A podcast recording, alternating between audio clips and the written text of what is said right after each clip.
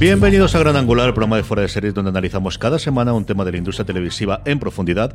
Esta semana toca repasar el 2019 en España y como estamos en fechas prenavideñas, pues mira, me ha traído Papá Noel un regalo. Llevo todo el santo año diciendo, tenemos que juntarnos, Álvaro y Marina, Álvaro y Marina, tengo que juntarnos para grabar.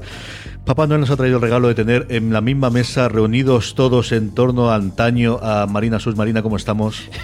Muy buena. Ya he conseguido hacer a reír, era otra de las cosas que quería hacer a los dos minutos. Álvaro Nieva, ¿cómo estamos? Pues muy bien, porque además, di cómo estamos grabando. Estamos con antaño, estamos con antaño Rioja Tempranillo, ayudándonos a estas eh, señaladas fiestas para repasar un poquito, bueno, pues el gran año, al menos a nivel industrial que hemos tenido. Ahora hablaremos evidentemente de éxitos, de fracasos, quizás no ha habido un bombazo tan fuerte como fue su temporada eh, eh, La Casa de Papel, o no ha sido tampoco como el año, por ejemplo, de Fariña que tuvimos con Antena 3, pero sí hemos tenido un año de consolidación de la industria, un año en el que se ve que la industria española no solo se queda en nuestro país, sino que exporta. Y un año también, igual que comentábamos la semana pasada hablando de, los conglomerados americanos, hombre, no esos niveles, esos volúmenes de dinero, pero en el que se ha notado Marina Such muchísimo movimiento empresarial, preparándonos a una pequeña escala posiblemente, pero a esas guerras del streaming que van a engullir a todo globo terráqueo. Sí, sobre todo eh, lo que hemos visto es una mayor consolidación de, los estrenos de la producción española de Netflix, que ya está, está estrenando muchas más series nuevas y está eh, preparando muchos más proyectos nuevos de cara al año que viene, que parece que va a ser como la gran explosión, no solamente por lo que produzca Netflix, por lo que vaya a estrenar Amazon Prime Video de sus producciones originales, por lo que vaya a tener Movistar, sino también porque eh, hasta el 31 de marzo no tendremos aquí Disney Plus. Y no sabemos cómo va a llegar eso. Y eh, más luego tenemos qué va, cómo va a cambiar, si es que cambia HBO España cuando HBO Max entre en funcionamiento. Em, hay muchas cosas preparadas que se están preparando este año de cara al año que viene, pero este año sí que se ha visto, yo creo, un, una, una mayor un mayor volumen de estrenos de, series desde sitios distintos de los tradicionales. Desde Blue va a llegar como muñeco de Baby Yoda, que es como se venderá y tú lo sabes perfectamente, Marina. ya. ya tenemos varios a la mesa que a partir de entraría. Álvaro, también es un año en el que los tradicionales dominadores, efectivamente, eh, fundamentalmente las, lineales, los tres grandes grupos que queda con Radio Televisión Española, A3 Media y Mediaset, de alguna forma intentan reconfigurarse y enfrentarse y dándole bastante peso a, a la parte mm, digital de esas plataformas que acaban de arrancar o que no acaban de arrancar dentro de su propio seno. Sí, es un año que le ha pillado un poco con el pie cambiado a, la, a las cadenas que eran los tradicionales motores de la industria de la ficción española. Y eso se nota mucho en que te lo dicen los guionistas de cuando antes tenían una serie iban a Antena 3, a la 1 y Tele5 y si ninguna de las tres les decía que la querían, pues esa serie estaba muerta. Ahora tienen muchos sitios más donde venderla. Y, y, se está notando que la gente está yendo a Netflix, que está yendo a Movistar y a otros players que todavía no han empezado a producir, pero que lo van a hacer, como Amazon o como pues eso Apple o quien sea y por otro lado, lo que tú dices, que, las cadenas en abierto están viendo que el negocio del lineal para otras cosas, como el entretenimiento, sí funciona, pero para la ficción ya no tanto. Entonces ahí entra en juego el A3 Player, mi Teleplus, etcétera, que todavía están dando unos pasos tímidos y no sabemos qué volumen de suscriptores tienen, pero intuimos que no debe ser demasiado alto. Pero bueno, que parece que quieren apostar por ahí. Hablemos de la industria ya definitivamente, nos metemos en cuatro bloques muy similares a lo que hicimos también con el repaso americano. Uno de los grandes entradas, ¿no? Porque al final siempre pensamos en plataformas y en canales, y es porque tradicionalmente en España o no ha habido productoras o ha habido productoras muy pegadas siempre a un canal, ¿no? Tenemos el caso, el, claro caso de Globo Media desde los tiempos de médico de familia que siempre está pegado a Telecinco, pero aquí entra juntando, es cierto, muchos, por un lado, precisamente Globo Media que le habían comprado los restos que quedaba y luego algún pequeño estudio, es el lanzamiento de The Media Pro Studios, con la presencia además de Roures que viene desde Barcelona a Madrid para presentar lo que yo creo lo más noticiable que tuvo esa presentación con diferencia, que Tacho estuviese también allí y que al final es un peso pesado no en España, sino a nivel mundial con las producciones como de New Pop, que la tenemos dentro de nada, y así ya me congratulo con Francis para este programa, ¿ves? Y ya podemos hacer lo que queramos en el resto de los programas. Pero de Medias Pro Studios es toda una señora productora como no ha habido en España, mm, yo creo que en ningún momento. ¿eh? Y, una productora que además está poniendo dinero, porque las productoras en España lo que solían hacer era más eh, gestionar el, el, presupuesto que les daban las cadenas. Media Pro está poniendo dinero para producir sus series y lo que están haciendo mucho es, están apostando por eh, la coproducción, que es el modelo que también, por el que se está apostando mucho internacionalmente para, para poder acceder a determinados mercados, acceder a poder conseguir proyectos eh, de mayores dimensiones o, más grandes, porque aquella presentación de Media Pro Studios no solo fue, no solo fue noticiable porque estaba aquí Roures, sino porque eh, dijeron que tenían 40 y no sé cuántas series en, en producción y había unas coproducciones que te quedabas eh, ojiplático de de dónde ha salido esto, dónde se está emitiendo esto y cómo han, han conseguido eh, hacer estas coproducciones con Telefe o ese caso maravilloso que a Álvaro y a mí nos encanta de The Paradise con la televisión pública finlandesa. Y Fran Eh, Perea. y Fran Perea, exactamente. Es que es se está metiendo por muchos sitios y además MediaPro está también haciendo eh, esto que hemos visto en Estados Unidos de fichar a creadores de contenido, porque no solamente ha fichado a, a Diego San José, tiene a Javier Olivares, también fichó que este es un movimiento que pasó más desapercibido, fichó a Josep Cister, que era uno de los grandes jefes de, de ¿no? Bambú. ¿De Bambú? Bambú se lleva a Cister. Ah, Bambú se llevaba a Cister, es verdad. Sabía que se le habían llevado de Boomerang. Pero, eh, pues eso, mira, ahí lo tiene- tienes. tiene Iván Pero que tenemos tiene- también- sí, y de que repente tenemos- eso, que el talento es algo que es mm, el talento del, del guion y no lo que se hacía antes, que era le hago un contrato de cadena a José Coronado, ahora es, el talento es el guion, el creador, y se está apostando por ahí. Lo interesante quizá de, de, de MediaPro Studio es esa gran apuesta que hace, que siempre MediaPro había ido por la guerra del fútbol más que por la ficción, Globomedia sí estaba en esa guerra, pero ahora es como una pieza más de MediaPro Studio. Y bueno, que, que veremos a ver si da resultado, porque de momento están lanzando, como decía Marina, cuarenta y pico proyectos, Mm. pero a ver dónde caen estos. Y pues eso, hemos tenido el Botajuan, que nos ha gustado mucho, pero no hay la gran serie todavía de Media Pro Studio como tal, nacida en ese seno, que, que lo haya petado. No hemos tenido adquisiciones y fusiones más allá de esa creación de Media Pro Studio, pero sí tenemos, tenemos varias alianzas en funcionamiento entre canales lineales, entre productoras y entre canales digitales. No tenemos, por un lado, todo el tema de Amazon de compra de series para el catch-up y esos preestrenos que está haciendo especialmente con, con series que esperamos que veremos en, en Mediaset. Lo tuvimos con Señora Lampa, tenemos con El Pueblo, todavía inédita en Telecinco y del cual se está empezando a hacer la campaña ahora para el estreno futuro. Y sobre todo con A3 Media Studios, que son los primeros que dieron el salto, también porque al final te duele más la herida de haber tenido Paquita Salas y especialmente La Casa de Papel y que se te escapen, que ya hemos tenido producción para terceros y que ya no solo la producción como cosas con el embarcadero, sino que llega ese acuerdo como Vistar de tener claro que esto a dos años o tres años vista es una división de negocio, pues igual que tiene Onda Cero y tiene Antena 3, van a tener A3 Media Studios que tiene que facturar y ser un, bueno, pues una, una de las empresas del grupo por sí propio y con entidad propia, Marina. Sí, y la, la alianza con Movistar llega para tener, eh, tener un socio que les permita eh, llegar a más sitios. No solamente esto que se anunciaba de, no, porque lo van a hacer así, van a competir con Netflix y lo hacen no solamente para surtirse de contenido entre sí, sino para, poder llegar a más sitios y poder, eh, sobre todo, poder controlar más todos los pasos de, de sus series, que es lo que pasaba pues, por eso con la casa de papel. Al final eh, lo vendieron a Netflix y ellos ya no han visto, lo vendieron a Netflix y el resto de temporadas que han estado en Netflix, ellos ya no han visto nada más porque ya no es, no es suya la serie.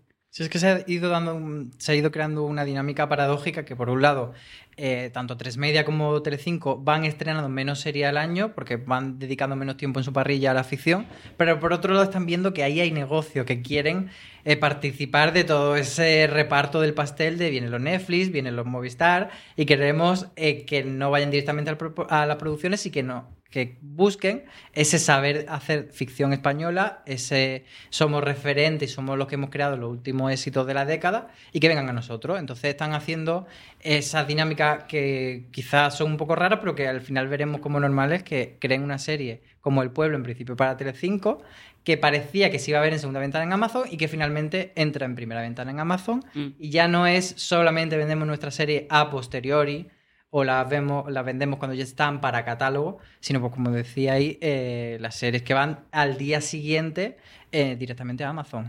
Tenemos aquí yo creo que más unos pasitos incipientes de la gran cantidad de gente que podría tener producción propia y empezar a hacer alguna cosa.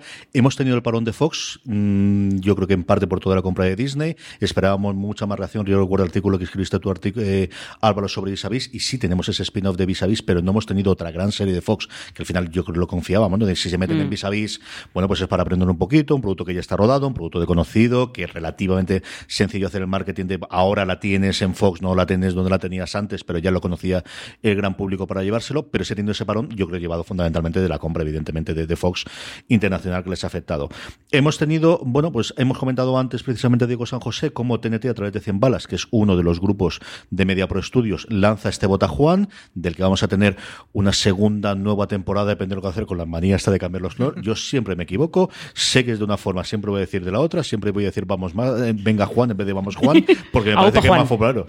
Es que yo creo que el nombre era Upa Juan. Yo no sé, si yo no sé si la UPA se lo guarda para la tercera o qué ocurre con ella, ¿no? Y luego, esta cosa rarísima, que alguien me explicará alguna vez con una copa, porque supongo que será una copa cuando me lo expliquen, ¿qué pasa con Atrapa un ladrón de Paramount? Que soy totalmente incapaz de comprender, porque eso está estrenado en Italia, en Argentina, antes que aquí en España.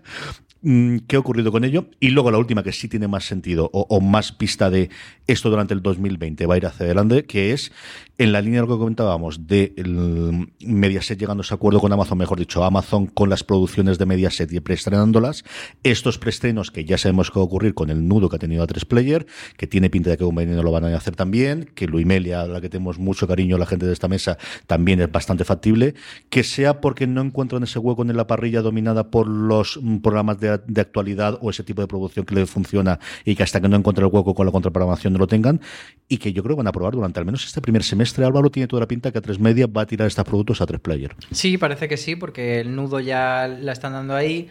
Eh, Toy Boy salió antes en A3 Play, aunque fue bastante pegadita de emisión. Y Veneno se ha dicho que también va a A3 Play. Entonces parece que esa es la, la dinámica. No sabemos, no tenemos número, entonces no sabemos cómo está funcionando. Y, y, bueno, a nivel podemos, hay ciertas cosas, pues como las búsquedas en Google, por ejemplo, que nos puede dar una pista y que no es algo realmente muy grande, pero bueno, también ese tipo de estrategias tienen que ser con pausa, no va de repente a montar una plataforma mm. y, y, va a, a, saltar por los aires. Pero bueno, que también el, la afición hay que saber que es un producto muy caro y que tiene que tener muchas vías de rentabilidad y entonces es una primera ventana, pero evidentemente después de esa ventana pueden llegar muchas otras y supongo que irán tejiendo esa red de distribución y de, y de poder explotarlas. Una 3 media player que además se introdució todo lo de Neos, que al final era ese caldo de cultivo de, bueno, pues hacemos una inversión controlada de cierta cantidad de dinero y a partir de aquí funciona. Le han integrado dentro de esa 3 media player y mm. yo creo que ahí sí puede entrar, pues eso, hombre, no sé si descubren un nuevo Javis porque no tiene pinta que en los próximos 10 años tengamos otros. Pero yo creo que esa es la jugada y al final darle un mismo lugar donde poder ver distintas ficciones, distintos nuevos nombres. También tenemos, evidentemente, Radio y Televisión Española, que yo creo, pues como otras casas de, de, de, de esta maravillosa casa nuestra, en la promoción y en el marketing, yo que lo hacen de una forma bastante mmm, flojita. Yo creo que, al final tienen cosas interesantes que han tenido dentro de su, plataforma. Mientras que Mediaset sí que tiene, lo he dicho Neox antes, quería decir Flux, ahora estoy yo liado de la cabeza. Y Mediaset, en cambio, sí que parece que la parte digital es con el fútbol, fútbol, el fútbol, que hombre, si lo funcionaba Polanco hace 30 años, ahora funciona con más sentido, ¿no? Pero esta integración de todo dentro de la misma oferta de plataformas, Marina, cuando tenemos esta sobresaturación de plataformas, ese sentido de lo que tiene que hacer lineal, al final es el, bueno, pues la respuesta a este declive de audiencias clarísimo mm. que tenemos, ¿no? Sí, las audiencias se han ido, se han desplomado todavía más esta temporada que la, que, que la temporada pasada, más este año que el año pasado. Sobre todo en la ficción se ha notado muchísimo que eh, ahora mismo una serie así hace un millón doscientos, un millón trescientos, ya está haciendo una audiencia bastante grande. O sea que eh, ese declive de audiencias, lógicamente, que hay que intentar combatirlo como se pueda. Y lo que están haciendo es irse, en el caso de A3 Media, que es la que está apostando más, o de una manera más decidida, irse a la 3 Player Premium, pues eso, con estrenos especiales, haciendo series exclusivas de momento para este servicio, como son Veneno o Luis Melia y sobre todo al integrar Fluxer integraron bastantes formatos que solamente pueden verse ahí. No sé hasta qué punto la gente que está en el premium para ver El secreto de Puente Viejo acaba viendo series de Fluxer. Pero bueno, es, un, es una manera de, de, ir dándole a la gente, mira, esto te cuesta 3 euros al mes y te estamos dando este contenido que solamente puedes ver aquí. Le das un poco de valor añadido que yo creo que también es la estrategia para ir haciendo que a la gente le suene el servicio e ir llevando más clientes. También emitieron ahí exclusivamente eh, esta Cuatro Bodas y un Funeral.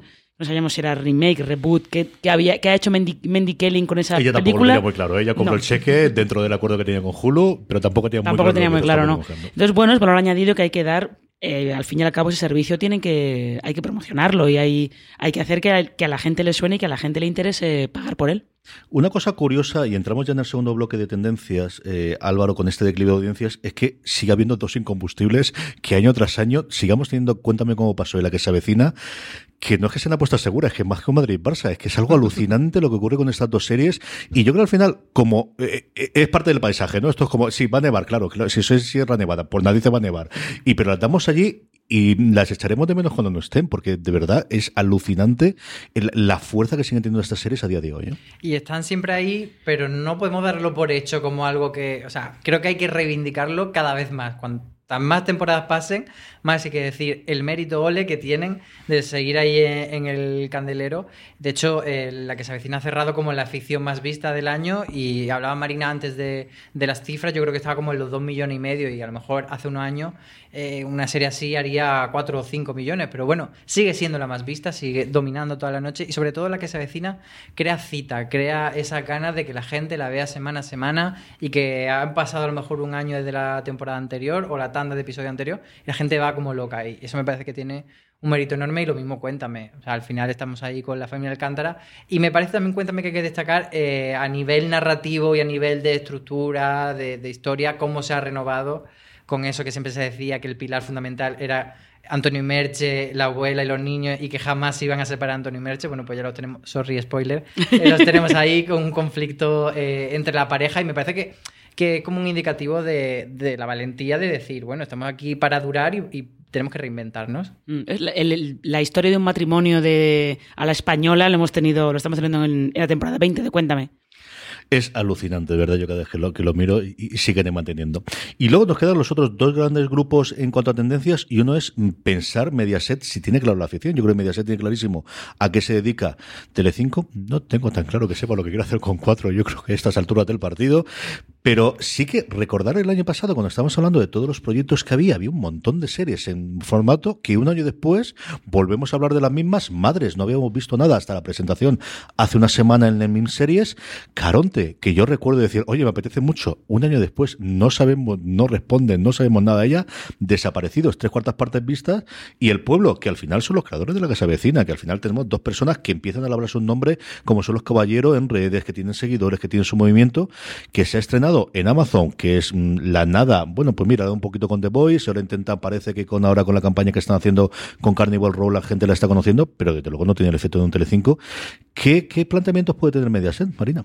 Eh, pues me alegras que me hagas esa ¿Por pregunta. qué no nos pagan nosotros por Claro. hacer la consultoría de esta Eh, cosa? Estaríamos exactamente. No, pues en Mediaset está produciendo ficción, la está produciendo, eh, produ- eh, produciendo en, en gran parte, está haciendo coproducción. porque Caronte es una coproducción con, con Amazon. Pero es que luego esas series donde se van a emitir, porque la parrilla de Telecinco ya sabemos lo que es. Eh, es eh, Superviviente, Sálvame, Gran Hermano ahora mismo, de momento no. Igual no. Pero ahí tienes La Isla de las Tentaciones. ¿Qué es eso, Marina? eh, la Isla de las. Tentaciones. Claro, yo es que estoy desconectado del mundo. eh, pues esto Confianza es. Me ha gustado, me ha gustado. Confianza- poco este, sí. Volver es básicamente confianza ciega, solo que comprando el formato británico de Love Island, Ah, entonces sí, ¿ves? Love Island sí que estoy puesto. Pues ya Sí, está. Ahí sí que estoy puesto, sí. pues eso es. Y como eso, eso, func- eso les funciona muy bien, entonces, pues ¿para qué van a estrenar las series? Pero ellos las producen. ¿Dónde se van a ver? Evidentemente, algunas acabarán, irán primero a Amazon, como ha pasado con El Pueblo, y luego en segunda ventana se irán a Telecinco o a 4, o cuando decidan qué quieren hacer con 4. Que quieren que 4 sea cuando sea mayor, pero Sí, lo curioso es que eso están produciendo lo que tú decías, CJ, que eh, han tenían unos títulos a principio de año que nosotros recuerdo que hicimos un repaso de lo que viene a, Telecinco este año. No, no, ha venido. Estaba viniendo, pero todavía sigue por el camino. Pero tienen todavía una mentalidad en esos títulos de, de- televisión de antes. De nosotros nos mantenemos mientras todo el mercado está cambiando hacia los 50 minutos, hacia series de temporada más cortas, hacia series no pensadas necesariamente para que duren para siempre. Ellos sí que se están manteniendo en el formato anterior. Madres claramente un volver a un, a un procedimental, no es exactamente procedimental, pero una serie médica clásica de historia, eh, muy de corazón, etcétera. Y, bueno, parece que un poco siguen por esa dinámica de no querer ir hacia lo que el mercado está diciendo porque ellos creen que su público está en otra parte, pero realmente su público no está respondiendo 100% a esas propuestas. Vivir sin permiso, que fue de 2018, sí que fue el último gran éxito de la televisión en abierto, pero luego las series que estrenó este año Telecinco, que eran Brigada Costa del Sol y eh, Señora de Lampa, ninguna de las dos acabó de cuajar. Y a tres media, en concreto, las, cosas que entrenan en Antena 3, porque no ante tres media, yo creo que cada vez tendremos que separar más lo que es a tres media estudios como productora de los estrenos en lineal de Antena 3. Lo que sí que estamos viendo es, bueno, pues el bofetón absoluto de audiencias que se han pegado varias sí. áreas, empezando por Entre Revoluciones, que yo creo que les sorprendió. O sea, yo creo que este se les pilló totalmente con el pie cambiado. Esperaban que iba a hacer, hombre, que no iba a ser Farilla, no, que no iba a ser la casa de papel, no, tampoco, pero no el bofetón brutal que se pegaron en la primera. Un matadero que hizo muy buenos números inicialmente, pero que luego se desinfló nuevamente de una forma masiva en cuestión de poquitas semanas, mm. que tenían esta gran apuesta de los 50 minutos, que no ha sido un revulsivo, yo creo que en parte también porque el otro gran problema, y luego hablaremos al final con Televisión Española, esa posible adelantamiento del prime time, pues sigue haciendo que las series terminan a la hora que terminan, sí. se estén a la hora que terminan, y que yo creo que aquí están con el gran problema de no podemos tirar atrás lo que llevamos defendiendo 30 años, de que lo importante es el lineal, lo importante es solo publicidad, la publicidad en el momento, pero se encuentran en un modelo nuevo en el cual estarían locos por ir a un más 7 o un más 10 o, la, o el consumo durante toda la semana, pero es que ellos mismos acabaron la tumba mmm, haciendo precisamente ese negocio que al final la han generado entre ellos y Mediaset. Sí, sobre todo lo que han generado es eh, la tiranía de la cuota de pantalla, la tiranía del share, que a ti lo que te interesa es que las series o los programas acaben muy tarde, porque cuanto menos público haya, tu share va a ser más alto. Con lo cual, al final, eso acaba siendo, acaba siendo un círculo vicioso realmente. Y lo de los 50 minutos es como, sí, la teoría está muy bien y para la venta internacional está muy bien, pero tu serie sigue empezando a las 11 de la noche. Entonces, eh, yo recuerdo cuando presentaron lo de los 50 minutos que Sona Martínez decía que no, no, que no, que lo que importaba era la hora de finalización. Y que si la serie iba a acabar antes de las 12, que no pasaba nada. Y todos los periodistas nos mirábamos en plan de, pero es que si empieza a las 11, la gente no te va a esperar. Se va a poner a ver otra cosa. O se va a ir a Netflix directamente y no va a esperar a que tu serie empiece a las 11 de la noche. O la verá mañana o la semana que viene. O... Entonces yo creo que ahí están... Llevan ya como dos o tres años que el prime time está llegando directamente a una crisis filosófica de concepto, pero nadie se atreve a, a dar el golpe en la mesa de, bueno, esto hay que intentar cambiarlo porque si no, vamos abocados a eso, a, que solamente podemos dar deportes. Eh, en el caso de la 3 Media lo que mejor funciona son los formatos políticos de la sexta y en Mediaset eh, los realities. Sí, la voz también, y cosas de esta para Antena 3 y poco más. Antena 3, tenemos un año de ficción, desde luego, para tirar a la basura, Álvaro. lo dices tú. Lo digo yo, lo digo yo. Pero, pero sí. Pero yo lo sabes, decir, a nivel de audiencia y lo que tiene. Muy terrible. Yo creo, a nivel Sí, de ya. crítico, bueno, pues han tenido las cosas que he salvado. A mí 45 revoluciones me parece una cosa apañada y funcional, pero es que están muertas desde el primer dedo Mm. cuando tú has decidido que juegas ese juego en el que la audiencia de esa misma noche que me va a dar cantar por la mañana, en la que marca mm, el 100% de mis ingresos. Bueno, pues está muerto. Sí, no, y al final eh, lo que dice Marina respecto a la hora de inicio, yo creo que esa es como una de las grandes dudas de qué va a pasar. Y, y esa puede ser una solución o no, no lo sabemos, pero, pero desde luego hay un planteamiento que hay que hacer de cara a este año y es mm, el modelo tal como está funcionando, como está planteado no está funcionando, hay que hacer algo. Quizás es que las series que hagamos tienen que ser más relevantes, tienen que atraer más a la audiencia y estas no lo han conseguido. Puede ser, o sea, yo veo Toy Boy y entiendo por dónde puede buscar la audiencia, pero luego el producto no tiene No la calidad para, Mm. para aguantarlo. Y 45 revoluciones, pues a posteriori pues, le puede hacer una autopsia del cadáver en el que vea varias razones por las que la gente no entró ahí. Entonces, bueno, eh, es cuestión de seguir probando. También han reducido el número de producciones estrenadas. Entonces también, cuantas menos veces tire los dados, menos veces va a sacar el 6 doble. Entonces Mm. eso también es algo que, que está aportando. Hablamos hablado de algunos de los, de los problemas, hablemos en general de fenómenos, de, de éxitos, de caídas y de los fenómenos que hemos tenido en los distintos globes. ¿no? Lo primero es pocos éxitos en abiertos, como hablábamos. Quizá televisión española, que lo tonto, lo tonto, por Sí. eso nos olvidamos siempre, pues porque vemos un caos desde hace 10 años todo lo que se hace en esa santa casa, pues ese pequeño caos hace que de vez en cuando las cosas salgan bien. ¿no? Y yo creo que la caza monte perdido es una sorpresa, tanto de audiencia, de mantener mantenerse, ¿no? De, Bueno, pues hecho los números que esperaban de televisión española, pero ahora se lo logrado mantener. Van a ser, van a tener esa segunda temporada en el que se van a ir a, a Mallorca, si no recuerdo mal de memoria, y un Malaca que igual no ha hecho unos grandísimos números, pero tampoco se le ha caído la, se le ha despeñado totalmente la audiencia al final, y que a nivel de crítica sí ha funcionado relativamente bien como cierre final, ¿no? Sí, yo creo que eh, Malaca y Matadero han sido como las dos opciones que para sus cadenas eran una apuesta un poco distinta y que a nivel de crítica no han ido mal. Matadero es verdad que en audiencia eh, al final funcionó, funcionó peor, se fue dejando más espectadores por el camino. Eh, pero sí, Malaca ha sido como la apuesta distinta de televisión española.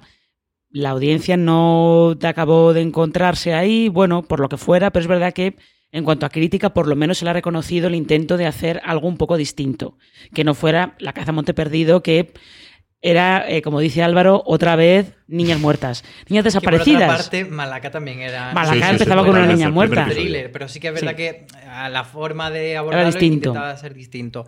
Pero bueno, al final la que ha ganado y se ha llevado el gato al agua ha sido la caza porque ha conseguido mantenerse. No empezó tampoco con un número brillante, pero al final toda la gente que empezó a ver la serie prácticamente llegó al final y quedó más o menos satisfecha. Entonces yo creo que eso era la misión que tenía y por eso eh, claramente se ha ganado la segunda temporada, que es de las pocas series eh, de abierto que lo han conseguido esta temporada. Mm. En cuanto a éxitos en plataformas, bueno, pues Netflix en los resúmenes trimestrales que tiene para inversores, en los que presenta los números, pero también suelen sacar pecho, es de las poquitas veces en que nos dicen números reales, con lo cual los periodistas, qué bien controlado tienen. Nos hacemos con esas pequeñas migajas y montamos el bueno, Dios reales, y le sacamos. Reales, sí, un poco lo que, lo que ellos quieren, ¿no? Ellos lo que no les mienten ahí, sabéis que luego lo editan y están. Pero es decir, ahí sí que yo me siento siempre como las ovejas o como el este del domador de, como han dicho que lo han visto 20, vamos a sacarlos todos y todos los sacamos inmediatamente. Pero bueno, sacar pecho de dos producciones españolas como mínimo que yo recuerdo, Elite y La Casa de Papel, y también la tercera temporada de Paquita Salas, pues al final tenemos tres series de las que todo el mundo hablamos, ya no solo en España, sino internacionalmente. Y tenemos, pues eso, las referencias de propio Netflix, de cuando entras en TV Time y ves las referencias, de que de estas series hablen, de que aparezcan los creadores de Elite como parte del listado de los creadores más importantes de Hollywood Reporter a final de año que ya empiezas a ver que estos son los grandes referentes que tenemos, ya no son éxitos en España, sino a nivel internacional, Marina. Sí, eh, Elite realmente eh, ha funcionado muy bien desde la primera temporada internacionalmente. Sobre todo ha funcionado muy bien. El problema que tiene un poco Netflix es conseguir que sus series internacionales funcionen igual de bien en Estados Unidos. Y con Elite, el doblaje que hicieron al inglés debe ser un doblaje bastante apañado y bastante decente y ha funcionado eh, muy bien. De hecho, eh, lo que han intentado hacer este año para que la casa de papel funcione igual de bien en Estados Unidos que fuera es hacer un redoblaje, hacer un nuevo doblaje al inglés, porque al parecer en las primeras temporadas debe ser un poco este doblaje tipo... Sí, este doblaje tipo documental de la 2 casi debe ser un poquito el nivel. Entonces han hecho un redoblaje más decente, se lo han tomado más en serio, la han redoblado entera, para ver si así tienen el mismo éxito fuera que en Estados Unidos, porque fuera la Casa de Papel sigue siendo eh, el mayor, uno de los mayores bombazos que tienen y que se encontraron un poco, un poco así, porque sí, en el caso de Paquita Salas, eh, yo siempre creo que es una cosa como muy española. Luego en el, en el Conecta Ficción en Pamplona yo conocí a un periodista portugués que es mega fan, desde aquí saludo a, a, José Machado porque me lo encuentro de vez en cuando, es mega fan de Paquita Salas y además, eh, verle cómo intentaba explicarle lo que era Paquita Salas a una periodista inglesa ha sido de mis highlights del año. Creo que la convencimos para darle una oportunidad. ¿eh? Además, la convencimos en plan de: no te vas a enterar de la mitad de las cosas, no pasa nada. Tú, entrégate, tú go with the flow, no pasa nada.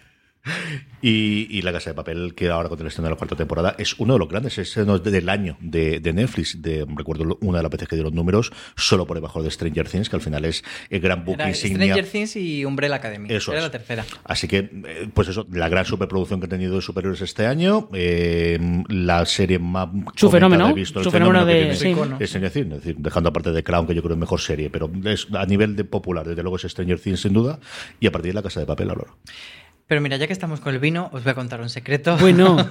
que me dijo un pajarito. No voy a decir quién, obviamente. Y podéis creerlo o no, porque es un pajarito, simplemente.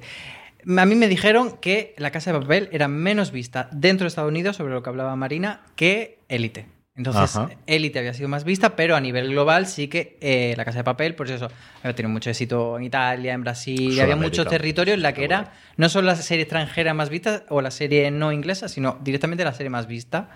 Pero Elite en Estados Unidos había funcionado muy, muy bien.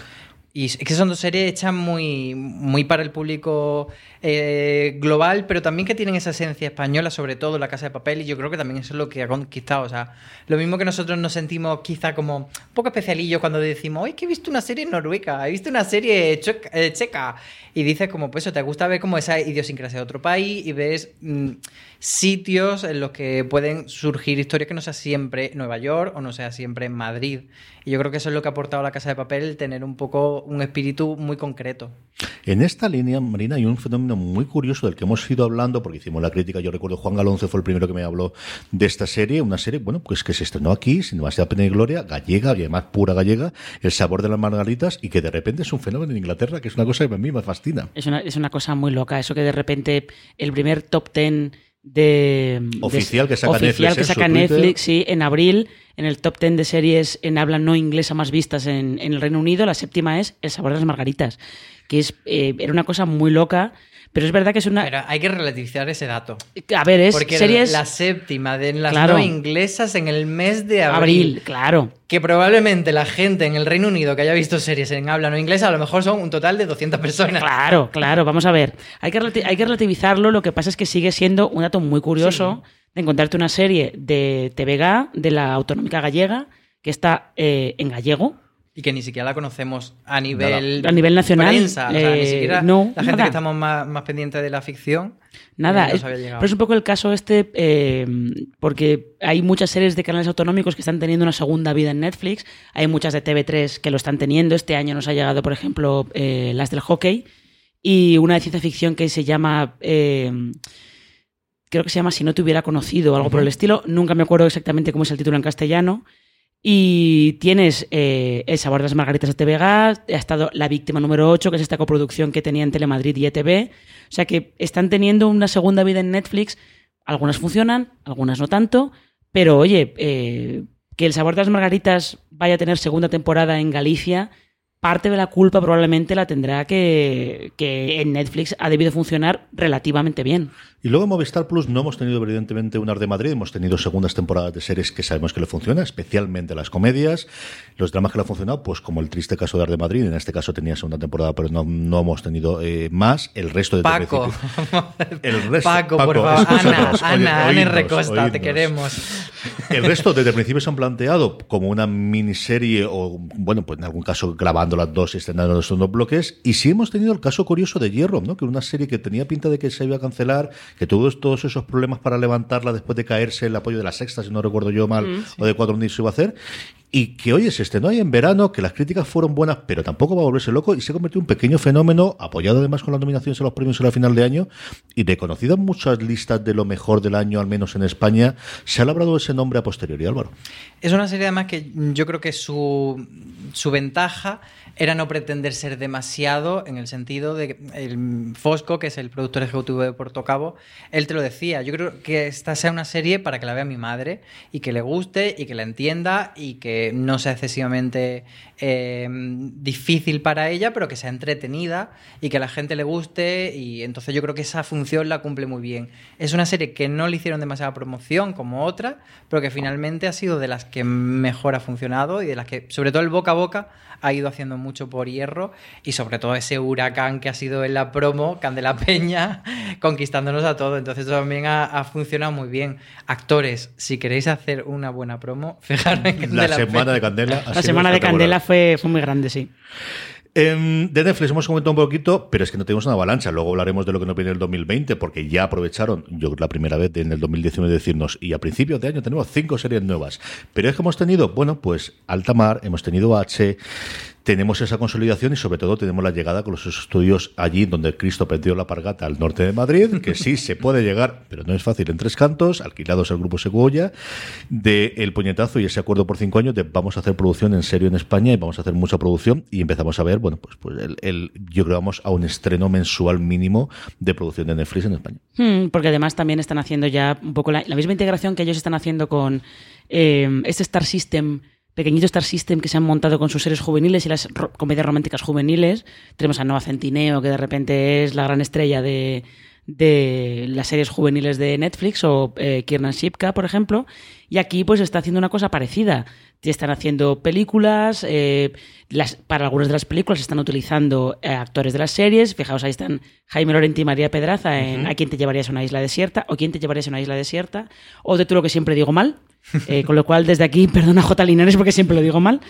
pero sí, y además, sobre todo, se están, están estrenando muchas series también para asumir un poco el legado de pues series que ya van terminando, tipo Las chicas del cable, que se acaba el año que viene, que fue la primera. Ahí está Altamar, que sigue un poco por ese lado. Está H, que hace una cosa distinta.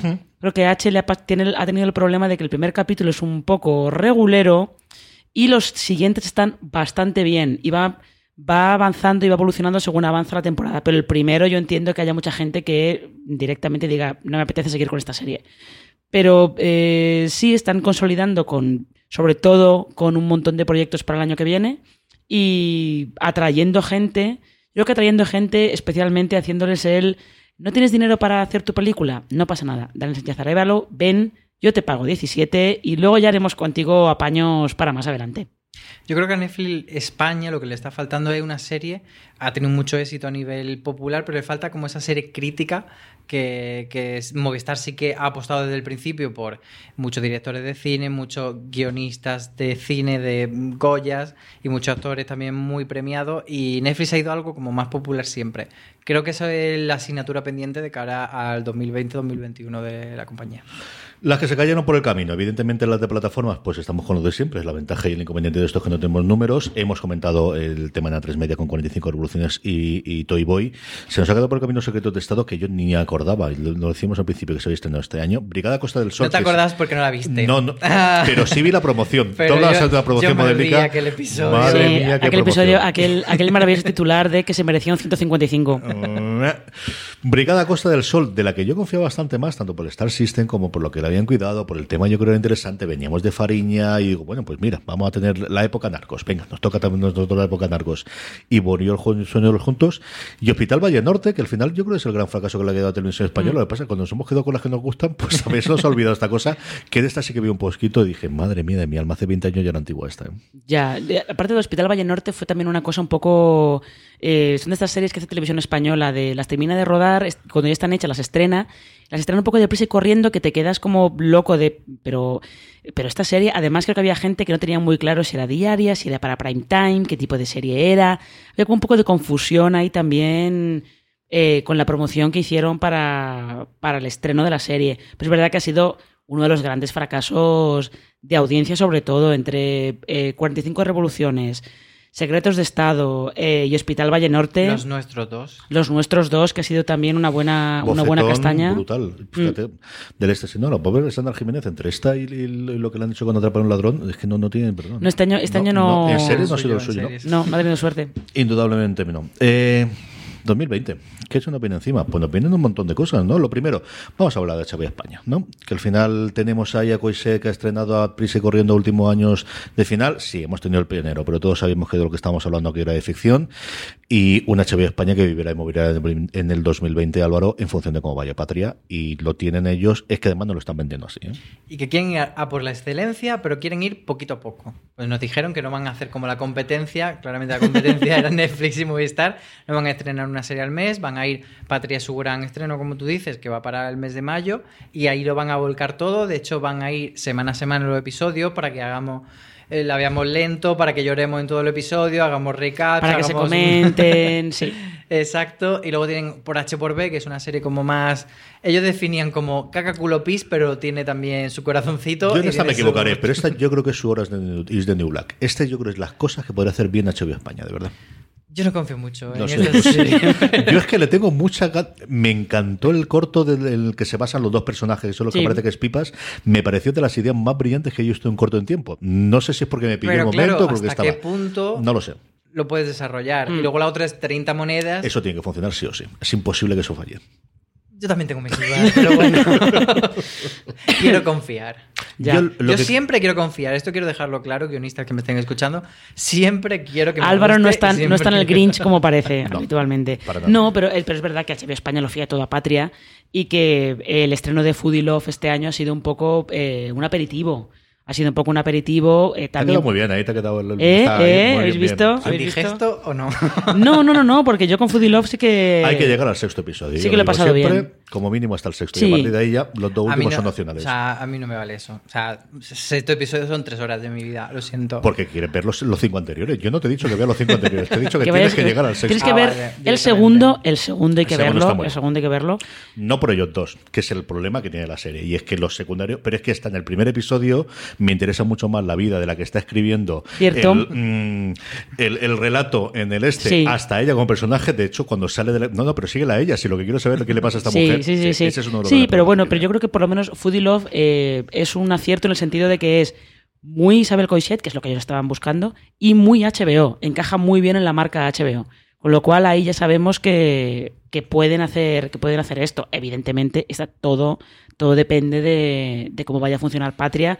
Creo que ellos también tienen la idea de que no solamente se hable de ella en los apartados de televisión, sino que salte a las páginas políticas. Acordaos que Miguel Salvat es de los que estaba en Canal Plus cuando compraron Borgen y era su y su la idea que tuvieron para que Borgen tuviera éxito fue eh, mandarlo a las secciones de política de los periódicos. Con lo cual, Televisión española, el Ministerio del Tiempo. Parecía que no iba a llegar. Tenemos cuarta temporada, junto con la nueva de la caza, junto con de casas, pero evidentemente la vuelta del Ministerio, que es. Pues hombre, si una sí que ha ido creciendo, creciendo año tras año, y que vemos que además le puedes ver un horizonte de 20 años y la cosa se estabiliza, si hay una serie de este sentido, es el Ministerio del Tiempo, Álvaro. Sí, a ver cómo abordan esta temporada, que parece que van a ser menos episodios, que quieren volver a los orígenes y que vamos a tener a todos los miembros de la patrulla, no siempre, pero ahí mezcladitos. Yo he de confesar que a Rodolfo Sancho, bueno, a él no, a su personaje, a Julián, le tengo un poco atravesadito, eh, porque me da la sensación de que, lo siento, te fuiste a Pechuga con lo que hiciste. Yo estoy contigo. Así que, esto bueno, es, pero, es un, pero un le voy Brexit. a dar... Le Le quieres aplicar un Brexit a Julián. Si te vas, te vas. te vas eh, y no, no vuelvas. Coge tus cuchillos y vete. Pero le voy a dar una oportunidad. Y bueno, quiero ver cómo retoman, porque sí es verdad que la temporada 3, eh, en unas cosas sí, en otras cosas no tanto. A ver cómo afrontan esta nueva etapa. Y, siempre hay ganas del Ministerio del Tiempo, la verdad. Mm. Yo creo que es la temporada de transición de ver si esto, bueno, pues queda como una cuarta y fin y Olivares se va a hacer sus cosas o Televisión Española decide tirar para adelante con el, con el este sin necesidad de tener al creador de la serie original junto con su añorado hermano Pablo. Eh, o si esto es una cosa que puede convertirse en nuestro Doctor Who a, a largo plazo, bueno, pues, pues si tiene que ser temporada cada dos, dos años, pues cada dos años. Mm. Pero que tengamos posibilidad de cambiar personajes, cambiar a, a intérpretes, darle estructuras distintas.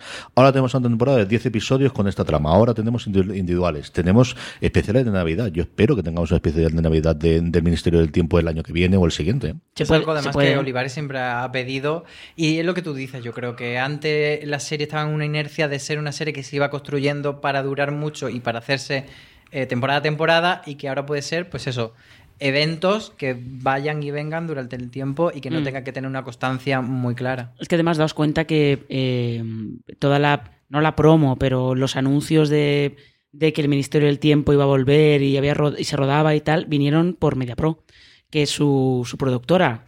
Eh, no tanto, o sea, más por ellos que por televisión española, lo cual esto quiere decir que hay una opción, hay una opción de que si en algún momento televisión española no quiere seguir con ella, eh, yo creo que MediaPro sí que estaría muy interesada, a no ser que la cuarta temporada vaya fatal, que lo dudo. Yo creo que MediaPro sí que estaría muy interesada en buscarle otra casa y otro socio en otra parte. Si hay alguien que tenga dinero y riñón suficiente financiero para decir, bueno, pues pagamos dos más porque con esta tenemos seis, siete temporadas, echamos a rodar la cosa y sabemos que esto a tres años vista se lo puedo vender a Amazon que tengo muy buena relación o espérate que llegue a Apple a lo mejor esto le puede interesar o lo que sea, desde luego son Media Pro. Hablando de televisión española, Álvaro, eh, ¿cómo está lo del prime time? ¿No lo creemos, no nos lo creemos, lo adelantamos o qué? Mm, Creérnoslo todavía no, pero esperarlo sí, mucho. y yo creo que lo que hablábamos antes es que es necesario que se cambie ese paradigma y quien puede hacerlo es Televisión Española porque no tiene que responder a datos de audiencia. O no debería. puede- o no debería. O no claro. debería. Debería poder decir, nosotros estamos dando un buen servicio porque somos un servicio público. Entonces yo creo que tienen que ver cómo hacerlo y qué poner detrás, pero yo creo que no pasa nada si a partir de las 11 de la noche mete una película mala que te va a hacer un 1% o lo que sea, pero da igual, tú ya has dado tu producto a una buena hora y la gente se ha ido cómodamente a la cama y ha visto una serie buena a, a una hora decente. Yo creo que es lo que deberían hacer y de hecho podrían apostar por también traer alguna serie internacional que no suelen tener hueco en abierto. De hecho, ya anunciaron en estas promos que hacen en, en- en lineal eh, que iban a tener Killing Eve. Y yo me- creo que es una, una apuesta perfecta. O sea, poner la caza Tramuntana y después Killing Eve, pues. mm, Perfectísimo. Sí, sí, sí, sí. Y acordaos que Televisión Española ya lo, esto lo intentó hace ya algunos años. Intentó adelantar el prime time a las nueve y media, si no recuerdo mal. Lo que pasa es que entonces, pues no, aquello no funcionó. No sé si debió estar en marcha aquello como un par de meses o Y fue tal. una apuesta un poco cobarde. Sí, o sea, que al final era un poco que a tienes que medias. que tienes que mantener por lo menos una temporada completa y ver qué pasa. Y, y ver si la gente, aunque no sea lo que decimos, una audiencia genial, pero está reteniendo a la audiencia, la, la gente está quedándose y está respondiendo bien, a lo mejor en otras variables que no son las típicas de lo que decimos el share y tal. De Netflix hemos hablado bastante antes, hicimos también un especial cuando presentaron estas cinco series nuevas que nos llegan, así que yo creo que podemos pasarlo por encima. Yo le tengo mucha esperanza a Valeria, creo que puede ser un fenómeno internacional como lo han sido los libros. Memore de un metido con todo el follón que tenemos de fantasía y de Mm. búsqueda, es cierto que es animación, pero yo creo que puede funcionar. Y al final, bueno, pues una cosa razonable. Y la que nos llega con mucha fuerza y muchísimo dinero en, la- en los cofres es Amazon. Un Amazon que ya ha tenido todas estas cosas de Mediaset, que hemos tenido, bueno, pues dos o tres cositas. Yo creo que The Voice fue un pequeño fenómeno, especialmente en España en verano, de la gente conocer el servicio y dónde está, que Amazon al final tiene una fuerza con el nuestro Black Friday, lo que nos gusta comprar, que la gente tiene Prime, es que realmente existe, ¿no? Mm. Yo, eh, que por circunstancias de esta Navidad he estado bastante por Madrid y al final pues te quedas con las vallas y la pasta que se están gastando, pues con diferencia la que más vallas tiene ya para series, ¿no? Pero hasta el punto de que Carnival Robo anuncien cuando está doblada, que esa es la segunda derivada del invento este, que son los únicos que están doblando las series a tres meses vista. Que igual es una estrategia de así la vendemos dos veces. Yo creo que no, pero vamos, todo puede ser. Luego tenían una en la Plaza de la Luna de Chiara Ferragni con uno de los del un documental que han hecho sobre su vida que digo, madre mía de mi alma, para que la vean cinco. Pero bueno, en fin, que, que lo tienen claro y van a hacer dos series, ¿no? Y aquí sí que tenemos la apuesta clara de dos series con dos nombres propios, una adaptación de un libro muy vendido en España y otro, bueno, pues para puesto a hablar de mitos, pues hablamos del Cid directamente, ¿no?